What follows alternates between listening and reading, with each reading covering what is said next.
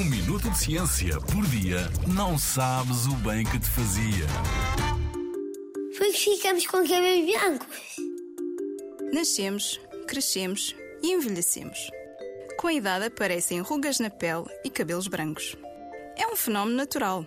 Os cabelos brancos podem aparecer em qualquer altura da nossa vida, embora o mais comum seja aparecerem a partir dos 30 anos. Mas depende de pessoa para pessoa.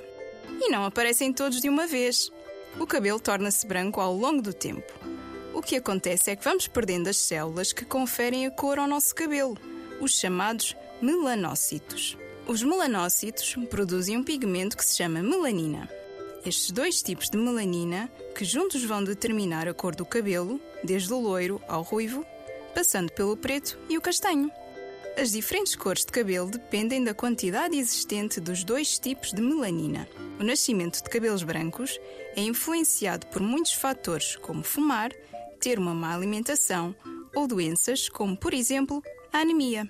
Os nossos genes, o stress e alguns medicamentos também parecem antecipar o aparecimento dos cabelos brancos. Uma coisa é certa: quando te aparecer um cabelo branco e o arrancares, não vão nascer mais sete no seu lugar.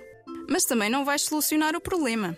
Cada cabelo tem a sua raiz e ele vai voltar a crescer. Mas não há mal nenhum em ter cabelos brancos.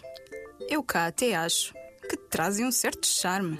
Na Rádio ZigZag, há ciência viva, porque a ciência é para todos.